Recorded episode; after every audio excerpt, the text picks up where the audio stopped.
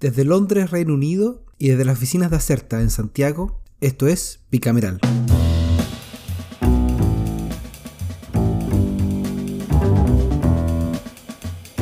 Hola y bienvenidos a otro nuevo capítulo de Bicameral. Eh, tuvimos una breve pausa por viaje propio, semanas distritales ajenas.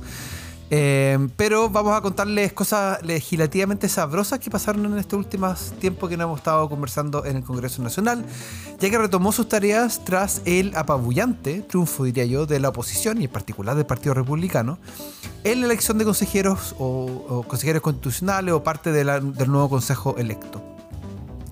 Muchos dicen que eh, se veía venir la ola republicana pero no estoy seguro si tanta gente lo vio venir tan grande, si es que esperaban 23 eh, cupos. Ahora el partido José Antonio Cast tiene el desafío de ordenar las filas y, según lo que han dicho los principales dirigentes, dirigir el barco constitucional a buen puerto, em, a pesar de que eran el partido que nunca quiso participar de este proceso.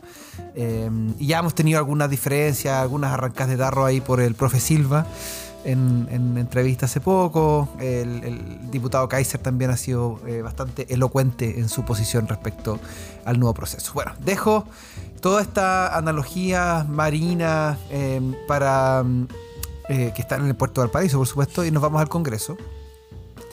Había bastante expectación por saber qué actitud iba a tomar Chile Vamos en el Senado y en la Cámara.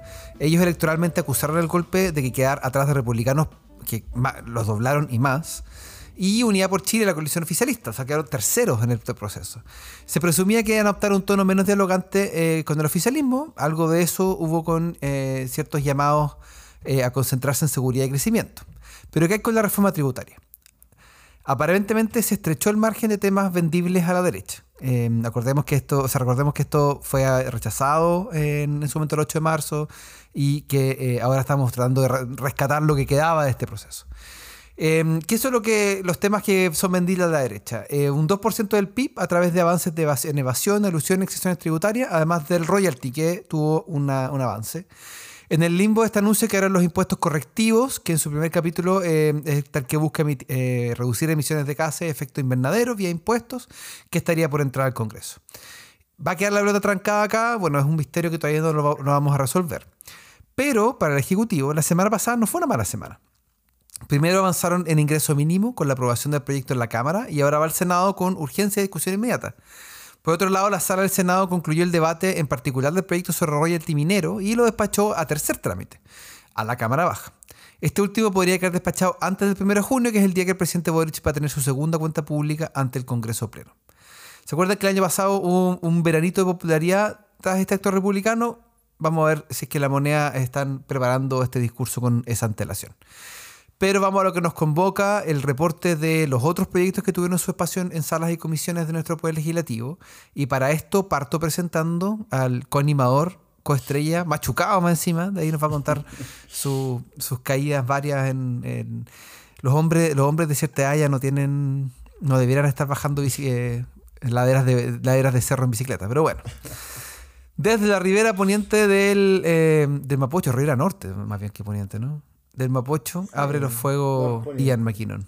¿Por dónde partimos, Ian? ¿Cómo estás, Javier? Gracias por tus buenos deseos de recuperación. Me caí en bicicleta, pero que se caen los aviones, no soy a caer uno. pero antes de ir al, informe, eh, quizás déjame recordar que el viernes pasado enviamos nuestro primer newsletter con el resumen legislativo semanal. Ya tenemos una buena cantidad de nerds inscritos, suscritos. Bueno, no, lo dije, no lo dije hacia nuestros, nuestros suscriptores. Nerds legislativos, por supuesto. A la comunidad. a la comunidad. A la fanáticos de la tramitación de proyectos de ley y mociones eh, y mensaje. Así que lo único que queremos nosotros es que siga creciendo esa comunidad. Que sí que aquí la invitación, si quiere recibir gratis este informe todos los viernes por la mañana, busca el formulario que estamos publicitando en nuestras redes sociales, lo vamos a, recordar estos días, por supuesto. Tú te inscribes y los viernes recibes este lindo newsletter con una potente grilla de temas eh, y proyectos de ley ingresados durante la semana. Así que nada, pues, ojalá a los que ya lo están recibiendo les haya gustado. Aceptamos, por supuesto, recomendaciones y comentarios al respecto. Y los que están dudando, pruébenlo. Se pueden salir cuando gusten, nos mandan un correo y nosotros los desuscribimos. No tenemos problemas con eso. Y sus datos, por supuesto, nunca van a ser vendidos a ninguna SMS que le llegue pidiéndole oferta. ¿Cómo ganamos plata entonces? No, mentira, broma, broma. Vamos a proteger a los datos personales como si fueran nuestros. Exactamente. Oye, eh, partamos, vamos a la Comisión de Medio Ambiente. Perdón, no dije, no dije en qué, en qué instancia, vamos al Senado.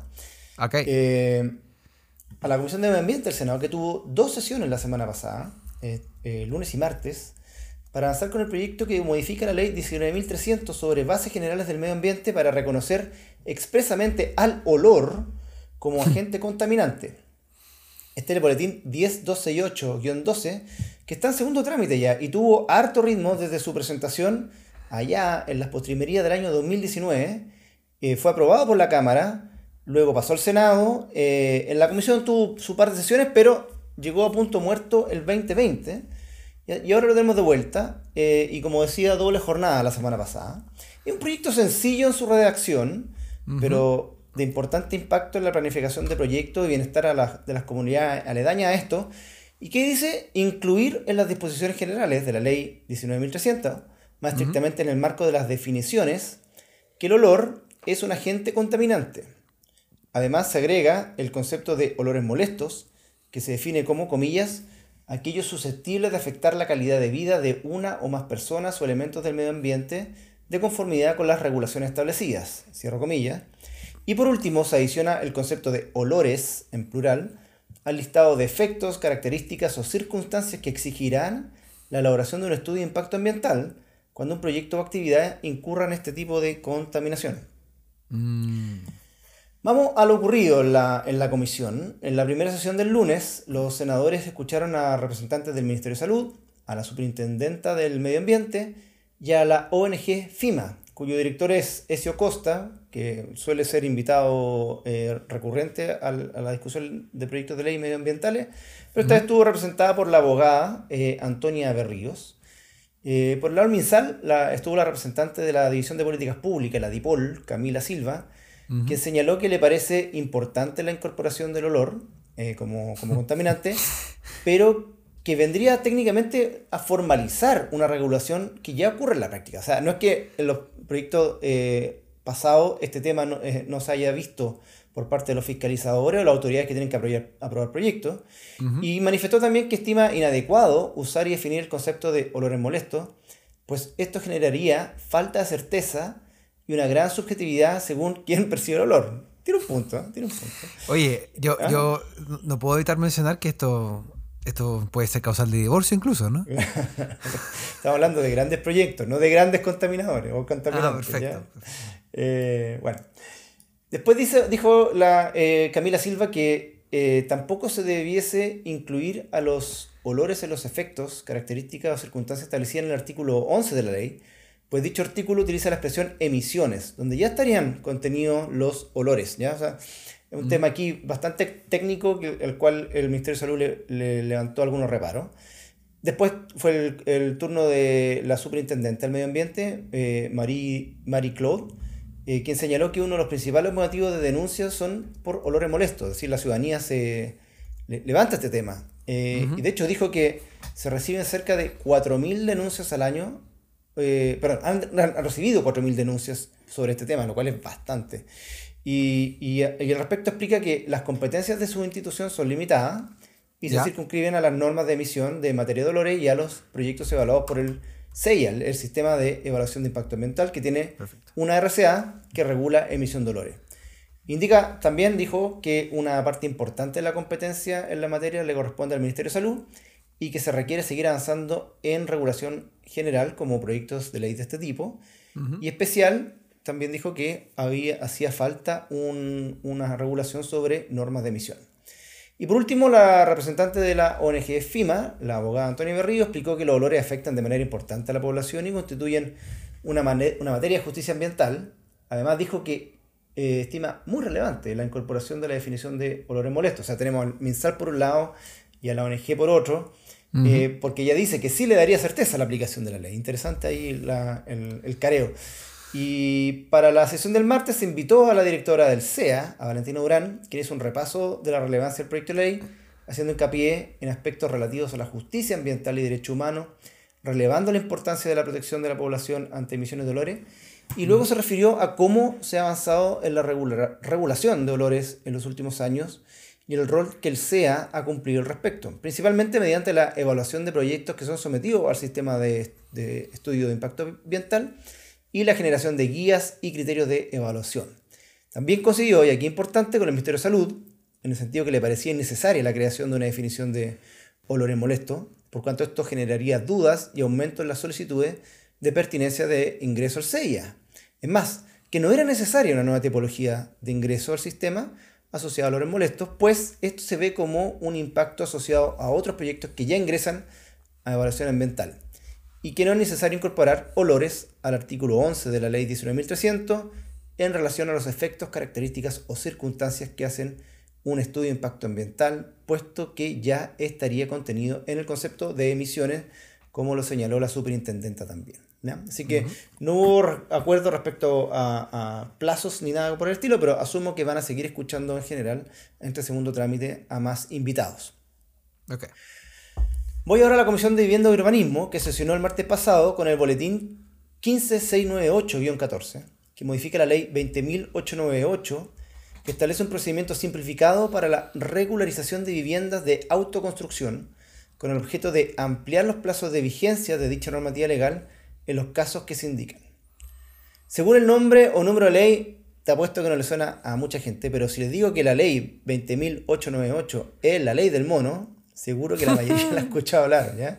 O ha visto un afiche pegado en la calle, regularización del ley del mono, etc. Esta es la famosa ley 20898 y establece un procedimiento para regularizar la autoconstrucción en vivienda sin someter a sus propietarios como a sanciones, ya que, bueno, se entiende que es un fenómeno mega recurrente eh, y que posee justificación material. ¿ya? Algo más en específico son, la ley de Mono reconoce tres tipologías de edificaciones, a las cuales están incluidas en la ley. La regularización de vivienda, regularización de edificaciones destinadas a microempresas inofensivas y equipamiento social, pues una panadería dentro de, de tu casa, por ejemplo, y regularización de viviendas subsidiadas eh, afectas, afectadas al terremoto del 27 de febrero del 2010. Eh, digamos más que la ley es del 2016, la ley del mono, que ya fue prorrogada en dos ocasiones por otras dos leyes. Así que mucha novedad por este lado no tiene la moción de la senadora Gatica Rincón y de los senadores Sandoval Walker, además del hoy ministro Elizalde. Por ejemplo, se extiende la vigencia de las tipologías. O sea, todo ok con la regularización de vivienda, pero pasa de 7 años a 9. Es decir, creo que le da algo así como dos años más eh, de plazo para que la, eh, uno pueda regularizar, quedando para diciembre de 2025 la vigencia del perdonazo o la regularización. Lo que sí es, es novedad fueron las propuestas de indicaciones del Ejecutivo, que llegaron esta semana a la Comisión, que no gustaron del todo al presidente, el senador Phil Espinosa, pues consideró que eh, no guardan relación con los fines del proyecto de ley. La, para defender las indicaciones estuvo la asesora legislativa del, del, Ministerio de Vivienda, Janet Tapia, quien explicó que para el Ejecutivo es importante abordar una serie de materias relacionadas con el proceso de regularización, ya que la norma no aplica de manera uniforme en todas las comunas y que en la práctica se han regularizado ampliaciones cuando el objetivo de la ley es solo regularizar nuevas construcciones. Hay una distinción. Bueno, lo que planteó el MIMBU vía indicaciones es, primero, modificar al artículo primero para dejar expresamente que se trata de un beneficio para viviendas, viviendas perdón, de autoconstrucción e impedir así que se regularicen ampliaciones de viviendas o construcciones dentro del mismo predio. Vamos sacando un grupito de, de, estas, de, estas autoconstrucciones. Segundo, incorporar el término de superficie edificada para diferenciarlo de superficie habitable, ya que el primer concepto, por ejemplo, no incluye a baños y cocinas, esto es importante para efectos del formulario que se debe llevar y para fines estadísticos, dijo la asesora. Tercero, incorporar la obligación de que se incorpore dentro del requerimiento el certificado de subsidio. Esto es una exigencia legal contenida en la reciente ley miscelánea que se aprobó hace no mucho por el Congreso. Eh, cuarto, reducir los plazos para que los directores de obra municipal, los DOM, se pronuncien sobre las regularizaciones, haciendo presente que no tienen posibilidad de hacer actas de observaciones y quinto, en el caso del título segundo, se incorpora la norma de accesibilidad universal de que varias de dichas obras son de uso público. Eh, tras la lectura no hubo mucho más debate, así que esto seguirá en algunas sesiones más, eh, aunque el senador Espinosa, que está muy incómodo con la administración Boric hace un rato ya, ¿eh? sí, lo, hemos escuchado, lo hemos escuchado. Y lo tuitea sin censura, le hizo un llamado al Ministerio de Vivienda para que haga una distinción respecto a las alternativas que pueden incorporarse al proyecto y las que debiesen abordarse en otro proyecto de ley. Yo creo que entienda que aquí va a generar molestia y conflicto en parte de la ciudadanía si es que se restringe, por ejemplo, el tema de, ampliaciones, estoy suponiendo. Y cierro con una nota breve de la sala y la aprobación en particular del proyecto que prorroga la vigencia y mejora la ley para el fomento de la inversión privada en obras, en obras de riego y drenaje. Este es el boletín 14068-01, es un mensaje presidencial que cuenta con discusión inmediata y que vivía la semana pasada sus últimas instancias de su segundo trámite y con este apoyo unánime que recibió pasó a la Cámara al tercer trámite y final. En lo fundamental, la iniciativa busca contribuir a la seguridad hídrica, la eficiencia en el uso de agua, eh, incorpora nuevas zonas de riego, seguridad y el concepto de soberanía alimentaria, mejora, eh, también propone mejoramientos continuos al sistema de riego, la adaptación al cambio climático y la conservación ecosistémica, entre otras diferentes medidas. Este proyecto es una de las prioridades legislativas del Ministerio de Agricultura, lo señaló hace una semana el ministro en la comisión. Así que gracias a la urgencia, que es la más alta que le puede asignar el Ejecutivo, pronto debiera ver la luz, quizás esta semana. Eh, bastaría que lo votaran en la sala, si es que no tiene observaciones, y queda despachado. Perfecto. Ya, Javier, vámonos a la Cámara Baja, la Cámara de Diputadas y Diputados que, digamos que la semana pasada, perdón, esta semana, eh, se prepara para interpelar a la ministra del Interior, a Carolina Toa. Eso va a ser el martes por la tarde, pero. Bastante interesante eso. ¿eh? Sí, ¿Qué destacas tú de lo que pasó la, la semana pasada? Ya, vamos que mm, partir con el tema de, el tema de la interpelación al ministra Toa. Eh, el martes entre las 3 y las 6 de la tarde va a responder preguntas vinculadas al ejercicio de su cargo, conforme al cuestionario sobre aspectos de seguridad pública, migración e incendios forestales. Al respecto, ¿se han preguntado ustedes cómo funciona una interpelación? Eh, yo sé que, quizás han escuchado antes, pero vamos a explicarlo. Primero, es una de las herramientas de fiscalización em, de los actos del gobierno que tienen en la Cámara de Diputadas y Diputados. O sea, pueden pedir informes, pueden eh, solicitar la presencia de, los ministros en la, en la, sala, pero otra es la interpelación.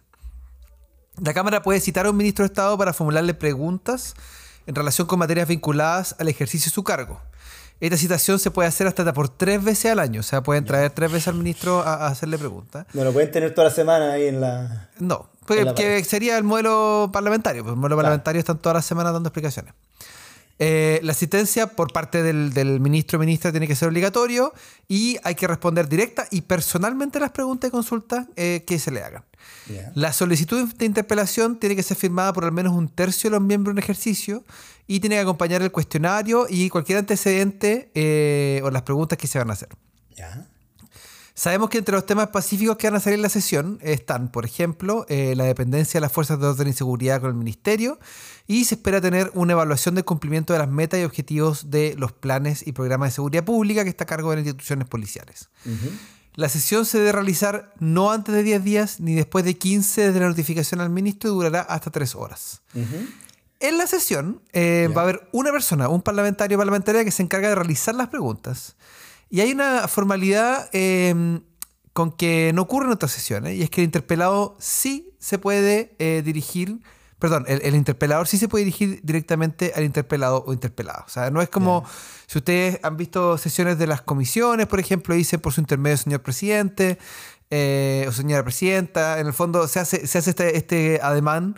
En, el, el, caso más interesante, el caso británico, donde el, cuando se habla del por ejemplo, el Prime Minister's Question, cuando se le preguntan, hacen preguntas al primer ministro, todos al, todos al, speaker de la casa. Entonces, no, no, no, se hablan directamente a ellos, hablan a través de, de ¿Cómo, se llamaba el que se hizo famoso? El, John Berko. John Berko. Pero que está ahora Lindsay Hoyle también se mandó una la semana pasada bien buena contra Suela Braverman, la ministra del Interior. Eh, le dijo, básicamente le dijo, ¿quién crees que está hablando? Así que Interesante. Bueno, em, las preguntas se van a hacer y se contestan de una a la vez con posibilidad de que el interrogado pedir aclaraciones. Ya. Tras la formulación de las preguntas, hablan representantes de todas las bancadas, aunque el último en intervenir es el integrante de la bancada a la que pertenece el interrogador. O sea, en el fondo dependiendo de quién es la persona interrogada. Eh, en este caso, eh, la interpelación fue promovida por Innovación Nacional, así que probablemente va a ser Frank Sauberman, Bar- Sa- Sauerbaum perdón, el que tenga el privilegio. La sesión termina con la votación de uno o más proyectos de acuerdo y una solicitud antecedente dirigida al presidente de la República. O sea, no, no- no, este no es una, este no es un, no es un juicio político, no es un, no, no, no, no- no hay una sanción asociada, sino que simplemente se, se obtienen las preguntas. ¿Quieres saber, Ian, cuántas interpelaciones hubo el año pasado? Dim, por favor. Dos. Ah, poca. ¿eh? Poquita, poquita. Yo pensé que eran más. Nos estamos, estamos volviendo un poquito a un, a un ritmo más razonable. Eh, bueno, Ya. Mi bueno, estar tema- atento entonces. Esto es Sí, martes sí, 3 a ahí 6. Ya. vamos a poner ahí uno, un aviso, un aviso en Twitter, Eso. seguimiento en vivo, vamos a hacer comentarios, comentarios en vivo, ¿eh? Compre cabritas. ¿eh? Cabritas, traigan todo. No, pero la ministra, la ministra toda es buena para este tipo de cuestiones, así que yo creo que va a estar Sí. entretenido el. Va a estar entretenido, sí. Va a estar entretenido ese tipo de cosas. Har- Harta cuña vamos a escuchar. Ya, mi segundo tema tiene que ver con un proyecto que le hemos seguido el rastro desde que era potrillo y- o, o- o- o potranca. Y ahora tiene al mundo corporativo muy pendiente, que es el que eh, amplía la responsabilidad penal de las personas jurídicas y regula el ejercicio de la actividad de la acción penal respecto a delitos contra el orden socioeconómico. Este es el boletín, o los boletines, 13204-07 y 13205-07 que están refundidos y que ya eh, es posiblemente que ya haya sido votado en la sala de la Cámara cuando usted está oyendo este capítulo Mm. porque estaba agendado para que se vea votado en tercer trámite el lunes por las 3 de la tarde. Así que vamos, Ah, ya. probablemente en el momento que esto, usted esté escuchando esto ya haya resultado, así O sea, que atento.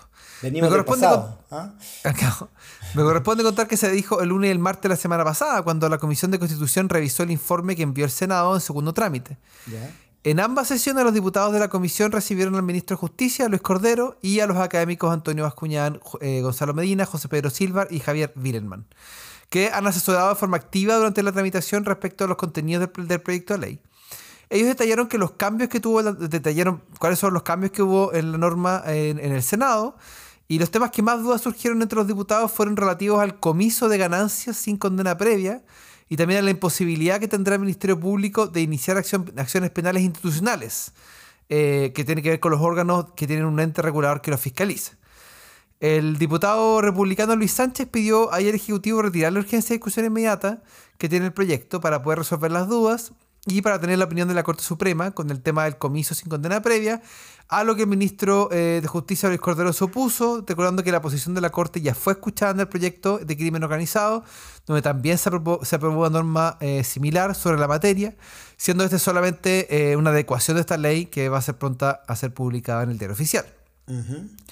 En la sesión del martes, los diputados Sánchez y Andrés Longton mantuvieron sus reparos con la figura del comiso con ganancia, específicamente con el hecho de que pueda disponerse dicho comiso sin existir sentencia condenatoria y la vaguedad de algunas normas del proyecto en materia procedimental y sobre un eventual eh, non bis idem en la aplicación de sanciones en materia de delitos socioeconómicos respectivamente. Pero luego de las explicaciones de los académicos invitados, se acordó enviar a la sala el proyecto con informe positivo respecto a los cambios realizados por el Senado, pero con las prevenciones señaladas por los diputados eh, Sánchez y Longton. Así que eh, ustedes que ya están en el futuro nos pueden contar qué pasó en la sala y si tenemos eh, o no una probablemente una reforma más importante del Código Penal en, Sí. en 100 años. O sea que Eso, eh, eso he leído. que no es menor. bueno, este eh, recuerda, es grandote. tercer trámite, o sea que todavía mm, No, pero todavía aquí si se aprueba, estamos. estamos listos. Pero si ya. rechazan alguna parte, vamos. Vamos a ir a mixta y a- A mixta, exactamente. A la pelea, a la pelea. ya, mi último tema de la Comisión de Obras Públicas, Transporte y Telecomunicaciones, que el martes retomó otro mensaje, eh, lo comentamos en el pasado, eh, pero se fue a pausa por un largo tiempo. Eh, desde abril tomó vida con indicaciones que presentó el Ejecutivo. Es el eh, proyecto o el boletín 14532-15 que modifica la ley de fomento a la marina mercante y la ley de navegación para fomentar la competencia en el mercado de cabotaje marítimo. Eh, a finales de abril pasado, como decía, el Ejecutivo Ya. propuso indicaciones para revivir este proyecto dentro de lo que llamó la agenda de productividad. Eh, no sé si recuerdan.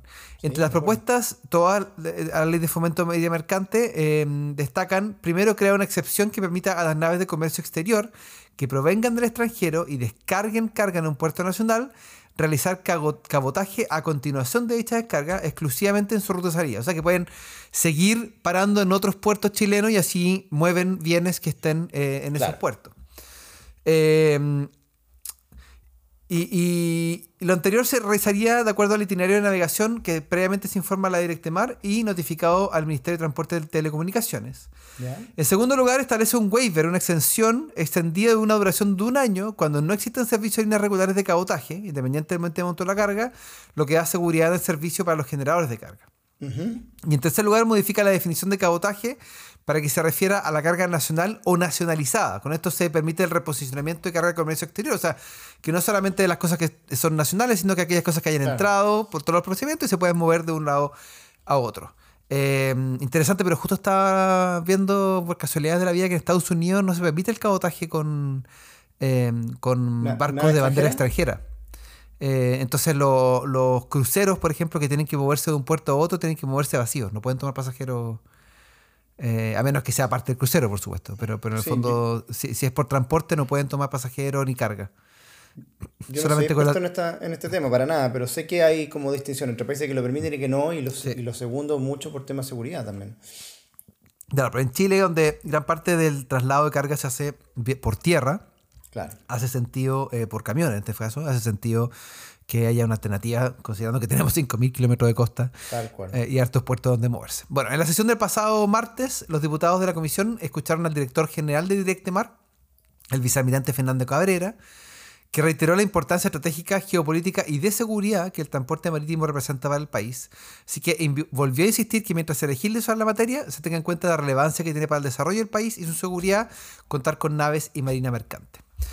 Por su parte, la Asociación Nacional de Astilleros aseguraron que están abiertos a que se fomente la competencia en el mercado de cabotaje nacional, pero con reglas claras y en una cancha pareja pusieron. Eh, así que sugirieron clarificar la definición de cabotaje que contempla la no respuesta del gobierno, así como también acotar las nuevas excepciones de la reserva de bandera, tanto en el waiver como, eh, como en la reputación. Los sindicatos presentes en la sesión tuvieron visiones contrapuestas con el proyecto. El representante de FESIMAR Considera que el proyecto no representa una amenaza a la fuente laboral. Todo lo contrario, porque permitiría el ingreso de, naves más modernas que fomenta la competencia y más oferta de trabajo. Pero el sindicato de oficiales de Marina Mercante eh, se mostró abiertamente en contra del proyecto porque un tema que les preocupa es la reputación de las naves, ya que ahora las empresas extranjeras pueden tener un buque de gran tonelaje con bandera chilena. Pero tener muchas naves con bandera extranjera y tripulación foránea, a su juicio, impacta eh, negativamente en el empleo de los oficiales. Que tienen un punto, o sea claramente hay, menos pega.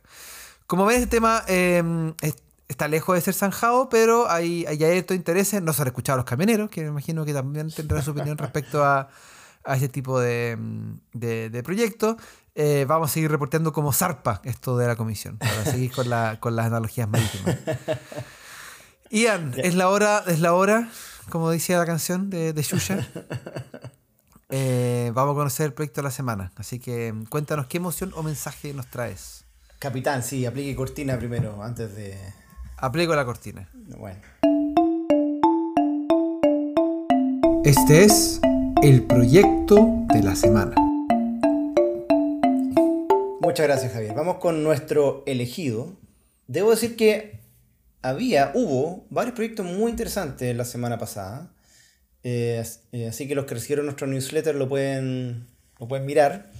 Eh, los que no, pueden inscribirse, ya lo saben. Pero me voy a quedar con uno que propone tipificar los delitos de acoso y chantaje sexuales. Este es el boletín 15899-07 y está patrocinado por las diputadas Natalia Romero, Barquesi, Bello, Carla Morales, Olivera, Orsini, Marlene Pérez y Tello. Es decir, bastante transversal. Eh, y el proyecto reúne eh, harto antecedente en su parte de considerando eh, respecto al, estado de discusión de las figuras de acoso y chantaje sexual.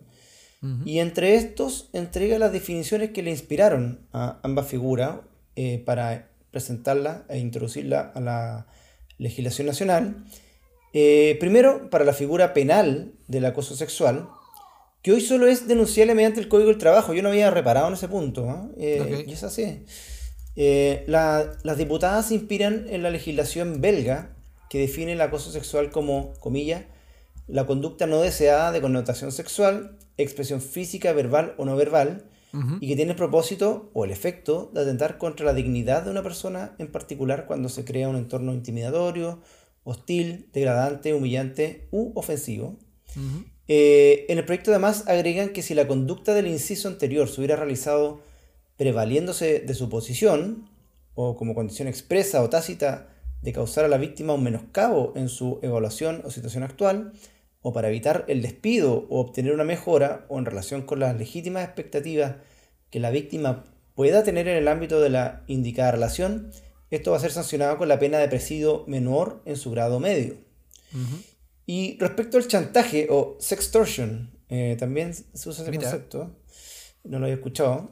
Eh, la referencia está en el Código Penal peruano, el que cita la autora, que lo define como, comillas, el que amenaza o intimida a una persona por cualquier medio, incluyendo el uso de tecnología de la información o comunicación, para obtener de ella una conducta o acto de connotación sexual. O sea, yo te tengo esto, pero a cambio las borro si es que te metís conmigo. Eh, la pena que propone el proyecto es similar a la figura anterior, es decir, presidio menor en su grado medio. Bueno, veamos cómo le va esta moción que pasó la Comisión de Constitución, Legislación y Justicia sin urgencia. Me, llamó mucho la atención las propuestas de las diputadas, así que vamos a estar atentos a es que este proyecto progresa. Ya Javier, vamos a la última parte de nuestro informe con lo ocurrido en la Comisión de Expertos. ¿Qué pasó ahí tras las elecciones de consejeros del 7 de mayo? ¿Qué, nos traes para, para reportar? Ya, vamos ahí al, tema candente. bueno, pasó poco la verdad, em, pero lo que pasó fue significativo. Em, ¿Por qué lo digo? La semana pasada fue clave para ir afinando las votaciones en particular. Originalmente iban a ser la semana pasada entre el miércoles 10 y el viernes 12 de mayo, post elecciones. Sin embargo, después de los resultados y el peso que consiguió el Partido Republicano dentro del Consejo electo, em, con el objetivo de llegar a un texto más consensuado. Las votaciones se retrasaron hasta el lunes, en principio, pero serían mañana martes al final. Todo con el objetivo de lograr la mayor cantidad de consensos posible entre los 24 miembros. El trabajo se ha compuesto en mayor o menor medida dependiendo de la subcomisión en sesiones públicas y reuniones de trabajo privadas. Así que un par de ejemplos vamos a contar. La subcomisión de sistema político se sesionó el lunes y martes del, y el miércoles pasado para analizar las enmiendas. El lunes 8 se discutió con más profundidad todo lo relacionado a la forma de Estado. Se centraron en el Consejo de Gobernación y el Consejo Regional. El día siguiente se habló del Congreso Nacional. Eh, se contempló la posibilidad de redistritaje en el marco de la discusión mayor eh, sobre el tema del sistema electoral. Eso es algo que ya está hoy día en la Constitución, por si acaso. Ya existe un sistema de redistritaje que no se ha aplicado, pero existe. El miércoles tocaron en particular el proceso nomogenético, o sea, cómo se genera la ley. Es el, la, idea buen concepto ese, ¿eh? Sí, se aprende el primer, año de Derecho Constitucional, se aprende el, el, proceso nomogenético. Eh, que se evalúan cuáles son las materias de iniciativa exclusiva del presidente de ley de presupuesto, que fue un tema archi controvertido en el proceso anterior. Y el resto de la, de la semana fue destinado a reunir en privado, eh, en la cocina de algún miembro de la subcomisión. no sabemos qué pasó, pero sabremos cuando salga el resultado. Por otra parte, la subcomisión de función jurisdiccional vio toda la semana pasada el Poder Judicial y el Ministerio Público y, para esto, siguiendo su tónica, invitaron a académicos como Tom Ginsburg y Jorge Correa Sutil. En el debate se asentó la separación de la función jurisdiccional a la no jurisdiccional y que esta última va a quedar encargada de eh, cuatro órganos autónomos que están a cargo de los nombramientos, la disciplina, la formación y la administración de recursos. en el fondo, es atendiendo a lo que la misma Corte Suprema había solicitado en su momento. Em, que era separar un poco la función jurisdiccional de aquellas funciones no jurisdiccionales que ejerce. El lunes, además, eh, abordaron la Corte Constitucional, o el TC, o como quieran llamarlo, y también la aplicación de tratados internacionales, que es un tema que sigue vigente y que sigue em, llenando, llenando horas de enseñanza de Derecho Constitucional a los estudiantes de primer año, donde tienen que responder si es que los tratados internacionales eh, se, cuentan como ley o no a partir del. Te, está, bajando la, la, melancolía, me parece. ¿eh? Sí, que yo era ayudante de este ramo, entonces como que me baja ahí la melancolía. El martes discutieron sobre el Ministerio Público eh, y cómo se investiga la Federación de los Derechos Humanos y este órgano también fue debatido brevemente el miércoles en relación al Consejo Consultivo que se propone. Jueves y viernes eh, operó cocina, trabajaron transversalmente de forma privada. La subcomisión de sistema político se sesionó solamente el lunes y martes, porque estuvo en sesión de trabajo privado miércoles, jueves y viernes, y, pero también se sesionó el sábado. Eh, así que, perdón, la, la, la subcomisión de, de Derechos Sociales. El lunes se discutieron nuevos derechos que se incorporan a través de indicaciones como la autonomía personal, derecho a la niñez y los que dicen relación con labores de cuidado. No hubo mucho acuerdo sobre la incorporación de estos últimos. El martes se concluyó el debate público previo a las votaciones con las enmiendas referidas al derecho a la verdad, reparación y garantías de no repetición, la cláusula de esencialidad y deberes constitucionales. Y sobre lo último hubo consenso, pero en el resto se produjeron varias divergencias, así que van a seguir trabajando. Y por último, eh, la subcomisión de Derecho Económico también se hizo solo el lunes y reservó el resto de los días para cocina, para, perdón, reuniones de, negociación. En la sesión se discutió sobre el derecho de propiedad, el orden público económico y el derecho al agua y el saneamiento. En todos estos temas hay harto consenso, eh, salvo aspectos puntuales como los principios de derecho tributario o a qué tanto alcance se le da a los privados en la provisión de salud. Recordemos que ese ha sido un tema, se, se promovió la, la, idea de los regímenes privados y públicos, eh, pero después salieron varios a cuestionarlo, así que vamos a ver en qué queda. Oye, pero no han dicho nada de las más de 900 indicaciones que, que deberían estar por votarse o que... ¿Qué va a pasar con ellas? bueno, eso es parte de la cocina. Alta reunión privada. La idea es em, llegar a las votaciones con la mayor cantidad de acuerdos previos. O sea, que, porque además es una votación rápida, no tiene mucho tiempo. Em, hay especial interés en los consensos que tuvieron los comisionados expertos del oficialismo, quienes en ciertas materias habían manifestado su preferencia por alcanzar malos acuerdos antes que dejar un texto en blanco para el Partido Republicano. Así que no nos sorprendamos que haya poco debate estos días, pero sí harta votación y con amplio respaldo, que parece eh, que es la consigna de esta idea. Hubo declaraciones, la presidenta de, la comisión experta estuvo, em, estuvo hablando hace un tiempo y, parece que el, acuerdo es tratar de llegar a un, a un borrador que sea aprobable por la gente en diciembre. O sea, eh, ellos están pensando abiertamente en cuál es la votación final y con eso quizás, con la esperanza de no sé si amarrar las manos, pero limitar el, campo de acción que pueda tener la, comisión electa. Que siempre fue el objetivo de esta comisión eh, experta, o sea, no, no, no, es que se esté escapando del objetivo. Y, yo creo que quedaron bastante como limitados en esa influencia cuando al sumar eh, Chile Vamos más republicano, claro. supera los dos tercios, que era ese, ese como candadito que tenía la comité de expertos cuando ya al final de la etapa podían presentar recomendaciones o observaciones al texto que estaba despachando el Consejo y para rechazar esas recomendaciones había que sacar dos tercios. Hoy día un bloque los tiene. Antes estaba pensado que alcanzar los tercios iba a ser complejo, iba a obligar a negociar. Pero ya Posiblemente dominaba, dominaría la posición de los expertos, pero ahora está... Ahora, acordémonos que siempre hay una comisión, una, una comisión mixta al final, que son 6 y 6. Claro. Claro. O sea, igual los expertos van a tener un peso relativo importante. Pero por eso es interesante si es que la señal que se da esta semana es que los expertos van a tener eh, bastante acuerdo. Eso también debiera ser un, antecedente para cómo viene la mano después. Totalmente de acuerdo. Claro. Eso, pues, eso es lo que tenemos esta semana. Hartas cosas. Harto em, movimiento, ¿ah? Harto movimiento. Así que los dejamos con una semana, una semana entretenida que viene para Interpelable interpelable. Y no olviden de inscribirse a nuestro newsletter. Si quieren saber esto y más cosas, todos los viernes por la mañana recibirán un completísimo informe de parte de la gente de Bicameral. Así es. Un abrazo. Chao, chao. Chao, Jair. Recuerden que Bicameral es un podcast de Acerta. La producción y conducción estuvo a cargo de Javier Sajuria y de quien les habla, Ian McKinnon. Nuestro tema musical se llama Giacomo, de Mural Band, gentileza de Rodrigo Recabarren. Acerta es una consultora en comunicación estratégica y asuntos públicos. Para más información sobre sus servicios, visita www.acerta.cl.